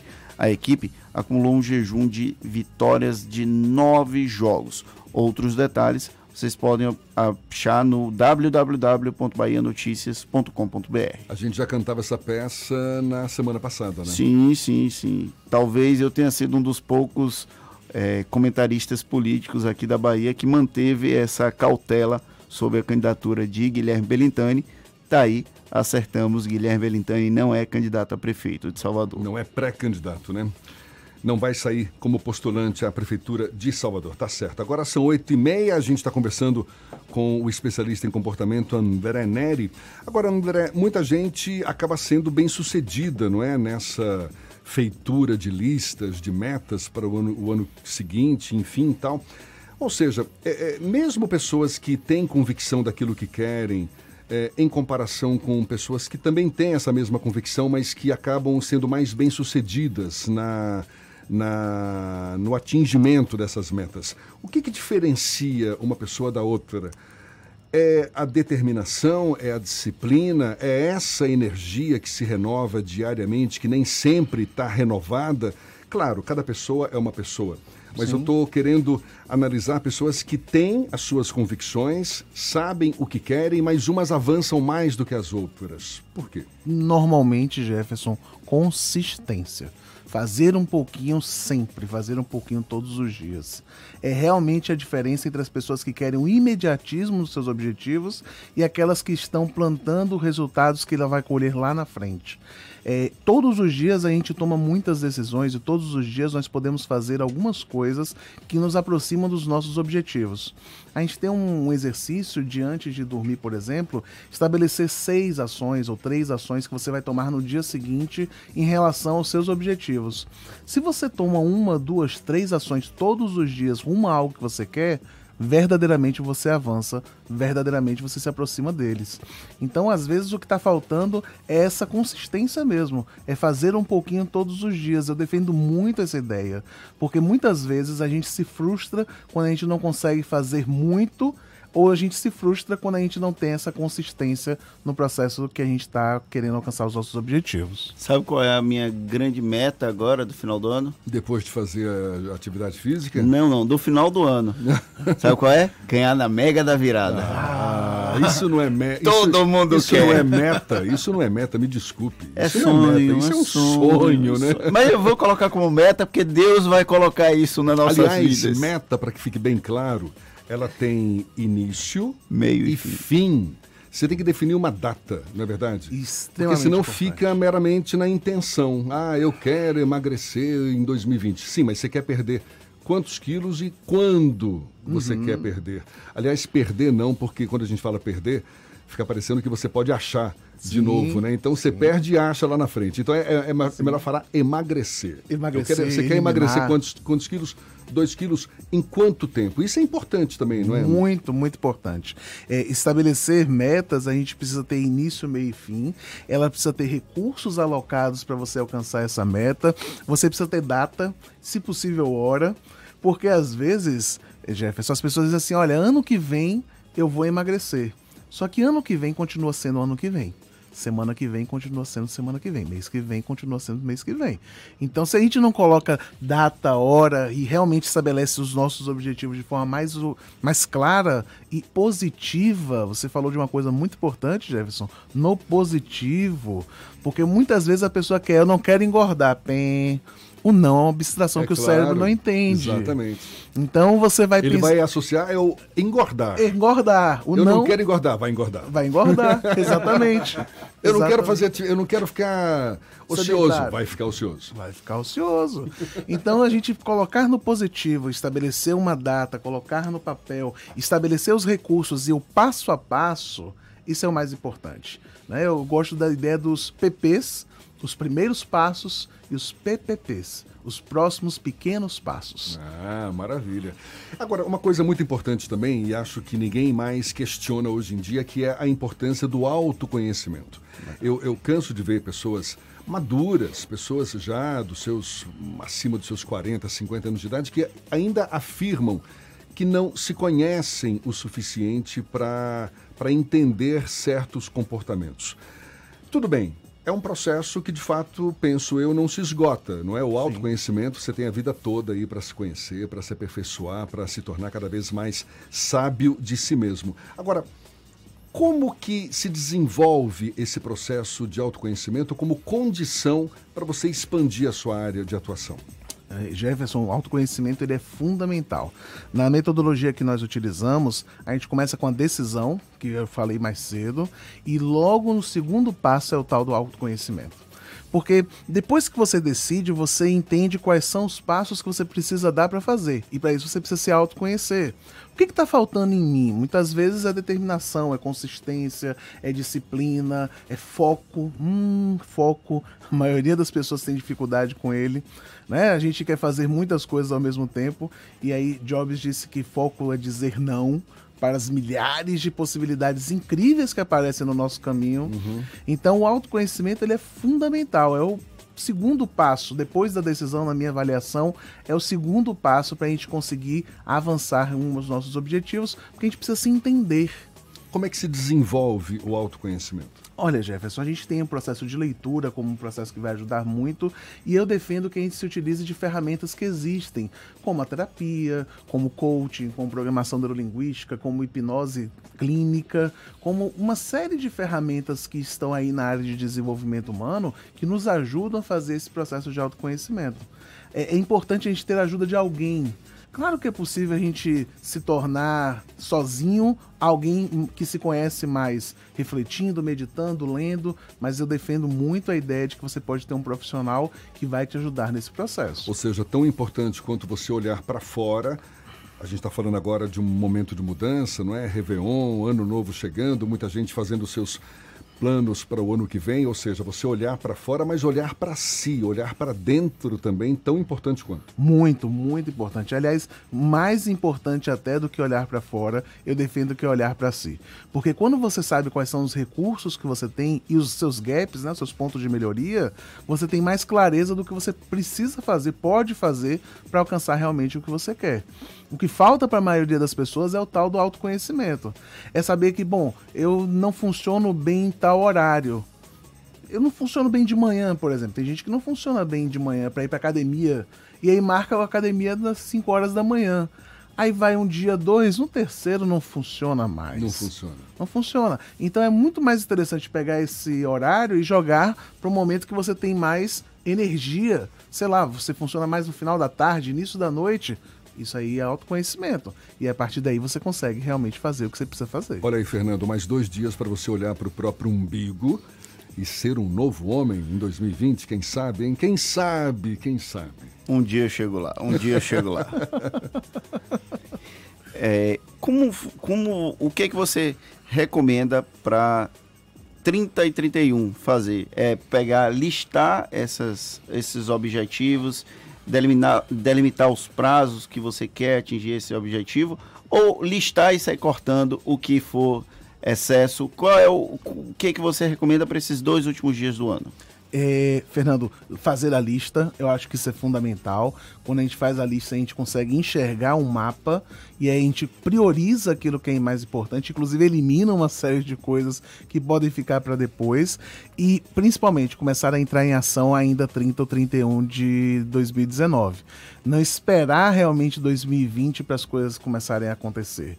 É começar a fazer já né? Porque se a gente deixa para amanhã, se a gente deixa para o dia primeiro, aí o dia primeiro não é um dia tão interessante assim, fica para o dia dois, e aí fica para segunda-feira. E os objetivos da segunda-feira, eles tendem a não ser realizados. Dá uma revisada nessa lista periodicamente também. né? Periodicamente, né? não deixa para fazer essa avaliação no final do ano de 2020. Você começa a fazer essa avaliação mês a mês, semana a semana. Porque, Jefferson, às vezes a gente bota objetivos muito grandes, bota objetivos menores, reparte ele em outros passos e vai avaliando conforme você consegue avançar. Vai, você quer ir para academia cinco vezes na semana. Começa com uma vez, vai para duas, três, quatro, cinco. Você alcança o seu objetivo, só que de uma forma mais consistente, fazendo um pouquinho todos os dias. Tá aí, obrigado pelas dicas. André, né? posso chamar de professor? Pode, pode sim. Já a gente deu uma aula, né? Tá dando uma aula pra gente aqui, ó, Muito dúvida. obrigado pela sua participação aqui nesse penúltimo dia do ano e um bom dia. Especialista em comportamento André Neri, valeu mesmo. Que, que essas listas não frustrem tanto as pessoas como o Fernando aí, que eu tenho certeza que não vai entrar nessa academia no comecinho do ano. Eu vou entrar, vou voltar a nadar, você vai ver, você vai ver, você vai ver. Não sei a hora, uma hora vai Aí, acontecer. aí, tá vendo aí? Não sei a hora. Já é um mau começo, Já né? é, já é um mau começo. Já é um mau começo. Fernando. Ô, Fernando, então chama de novo a André de professor aqui para, ó, aprendi. O problema é a hora do dia. O dia continua tendo 24 horas apenas. Ah, tá certo. André, mais uma vez, muito obrigado. Um bom dia para você. Bom dia, Jefferson, Fernando, toda a equipe e todos os ouvintes. Agora são 8h40 na tarde fina. Você está ouvindo Isso é Bahia. Aqui é trabalho, aqui é trabalho de noite e de dia. Aqui é trabalho, aqui é trabalho, meu nome é Bahia. Sou baiano, sou nordeste, terra mãe minha nação. Onde tem o gente, tem também G de gestão. Aqui é trabalho, é tamanho G como nunca se viu. Aqui é trabalho, é o melhor governo do Brasil. Governo do Estado, Bahia, aqui é trabalho. Venha celebrar a chegada de 2020 ao som de Saulo e Durval Lelis. No Réveillon Maré Blue, a melhor festa de Réveillon de Vilas do Atlântico. Uma super estrutura montada para tornar esse momento simplesmente único. Ingressos à venda nos balcões de ingressos dos shoppings, Loja Soult, Restaurante Caranguejo de Vilas e online no site da Eventim. Maiores informações 3508 7050. Alô, Salvador! Salvador! A gente sabe que ainda tem muita coisa pra fazer, mas 2019 foi ou não um ano de avanço pra saúde na cidade? Foi sim, e como melhorou é inegável. Sabia que desde 2013 já foram 241 unidades de saúde construídas ou reformadas? É, a última inaugurada foi a da Lagoa da Paixão, em Nova Brasília de Valéria. 460 pessoas podem ser atendidas por dia nesse posto, Salvador. Ele beneficia principalmente quem vive no conjunto residencial Lagoa da Paixão, que a prefeitura já inaugurou. As novas unidades de saúde e a contratação dos novos médicos ampliam a cobertura da atenção básica na cidade. Mas não tenha dúvida, só que a prefeitura tem trabalhado duro também na urgência e emergência, viu, Salvador? Oh, só de ter ampliado de uma para nove o número de UPAs. E ainda teve a inauguração do primeiro hospital municipal da cidade. Prefeitura de Salvador. A prefeitura que mais trabalha no Brasil. Você conhece o Taberna Soleares? Há mais de 20 anos, o restaurante Taberna vem oferecendo os mais variados pratos da gastronomia espanhola e brasileira. E com a novidade do menu executivo, o Taberna te oferece no almoço e no jantar a entrada, o prato principal e a sobremesa por R$ 49,90, de terça a sábado, exceto feriados. Gostou? Ligue 31940261 e faça sua reserva. Aberto ao público com estacionamento gratuito. Taberna Soleares, o restaurante do Clube Espanhol. Em cada canto que eu passo, em toda a Bahia se vê a força do G de gente que faz o baiano crescer. Aqui é trabalho, aqui é trabalho de noite e de dia. Aqui é trabalho, aqui é trabalho, meu nome é Bahia. Sou baiano, sou Nordeste, terra mãe minha nação. Onde tem o G de gente, tem também G de gestão. Aqui é trabalho, é tamanho G como viu. Aqui é trabalho, é o melhor governo do Brasil. Aqui é trabalho, é tamanho G como nunca se viu. Aqui é trabalho, é o melhor governo do Brasil. Fez metrô, vem aí VLT. Fez Hospital da Mulher e Couto Maia e tá terminando o Hospital Metropolitano. Ixi, é o melhor governo do Brasil. Governo do Estado, Bahia, aqui é trabalho. Voltamos a apresentar Isso é Bahia. Um papo claro e objetivo sobre os acontecimentos mais importantes do dia. Estamos juntos aqui na Tarde FM, agora 16 minutos para as 9 horas e temos notícias que chegam da redação do Portal à Tarde com Thaís Seixas. Thaís! Oi Jefferson e Fernando, bom dia. Bom dia para você que está sintonizado aqui na Tarde FM em todo o estado. A Polícia Rodoviária Federal apreende 31 quilos de maconha, 19 quilos de cocaína e mais de mil comprimidos de êxtase no município de Jequié, no sudoeste do estado. A droga estava escondida em um compartimento oculto de um caminhão guincho e foi encontrada ontem no quilômetro 677 da BR-116 durante uma fiscalização da Operação Rodovida. Ao ser abordado pelos policiais, o motorista demonstrou nervosismo que gerou desconfiança. Depois que a droga foi localizada, o homem informou que foi contratado para realizar o transporte da cidade de Corinto, em Minas Gerais, até Valença, aqui na Bahia. O material foi apreendido e o homem, que não teve o nome revelado, foi preso. A ocorrência foi registrada na Delegacia de Polícia Civil de Jequié. E aqui no Portal à Tarde você confere ainda o que foi destaque na Bahia em 2019. A retrospectiva reúne diferentes fatos que foram notícia durante o ano, desde o rompimento de barragem até o movimento grevista da Polícia Militar. E tem ainda fatos inusitados, como o velório de um cachorro que dividiu opiniões nas redes sociais. Além das notícias referentes aos municípios baianos, você tem acesso também às retrospectivas nas áreas do entretenimento, esporte, Brasil e cinema. Eu fico por aqui. Essas e outras notícias você confere no portal atardeatarde.com.br. Com você, Jefferson. Valeu, Thaís. E olhe, a Marinha, por meio da Agência Fluvial de Juazeiro, no norte do estado, confirmou a morte de três pessoas que desapareceram em uma canoa no Lago de Sobradinho no último dia 25 de dezembro, dia de Natal. Uma pessoa continua desaparecida. A Marinha tomou conhecimento do ocorrido neste fim de semana, ali na região da barragem de Sobradinho e o município de Casa Nova. A Marinha vai instaurar um inquérito para apurar as causas e responsabilidade, responsabilidades por esse caso. E o governo do estado reconheceu a situação de emergência no município de Cotegipe, no extremo oeste baiano. O decreto emergencial da cidade, que teve problemas com a estiagem, ou seja, com a falta de chuva, vai ter validade de 180 dias. Com a medida, a Prefeitura de Cotegipe pode solicitar serviços de emergência com dispensa de licitação com o objetivo de recuperar estruturas e a economia locais. A gente continua no interior do estado, mas agora vamos para Luiz Eduardo Magalhães, J. Alves, da Cidade FM, é quem fala conosco. Bom dia, J. Bom dia, Jefferson, Fernando, equipe e ouvintes do Isso é Bahia. A partir de agora destacaremos as principais notícias do Oeste Baiano, diretamente Luiz Eduardo Magalhães, a capital do agronegócio. Prefeitura de Luiz Eduardo Magalhães abre contagem regressiva para a grande festa da virada. A festa de Réveillon de Luiz Eduardo Magalhães, organizada pela Prefeitura, será realizada mais uma vez na Praça Sérgio Alvim Mota, no centro da cidade. Este ano terão quatro atrações musicais, além de dois DJs que agitarão o público no intervalo dos shows. A programação começa às 21 horas e, além de artistas conhecidos em outras cidades e estados, também valorizará as atrações locais. A festa será animada por Patuscos do Samba, Zal e Rayane Martins. A atração principal será a banda La Fúria. Lâmpadas de LED começam a ser instaladas no perímetro urbano das BRs 242 e 020 em Luiz Eduardo Magalhães. O prefeito de Oliveira, esteve acompanhando a instalação das primeiras lâmpadas, disse que em entrevista à Rádio Cidade FM, e para ele é um momento feliz, pois está cumprindo mais uma promessa de campanha. 100 braços com as lâmpadas que já estão sendo colocadas, mas no total serão mais de 2.500. Vale ressaltar que já chegaram 500 unidades.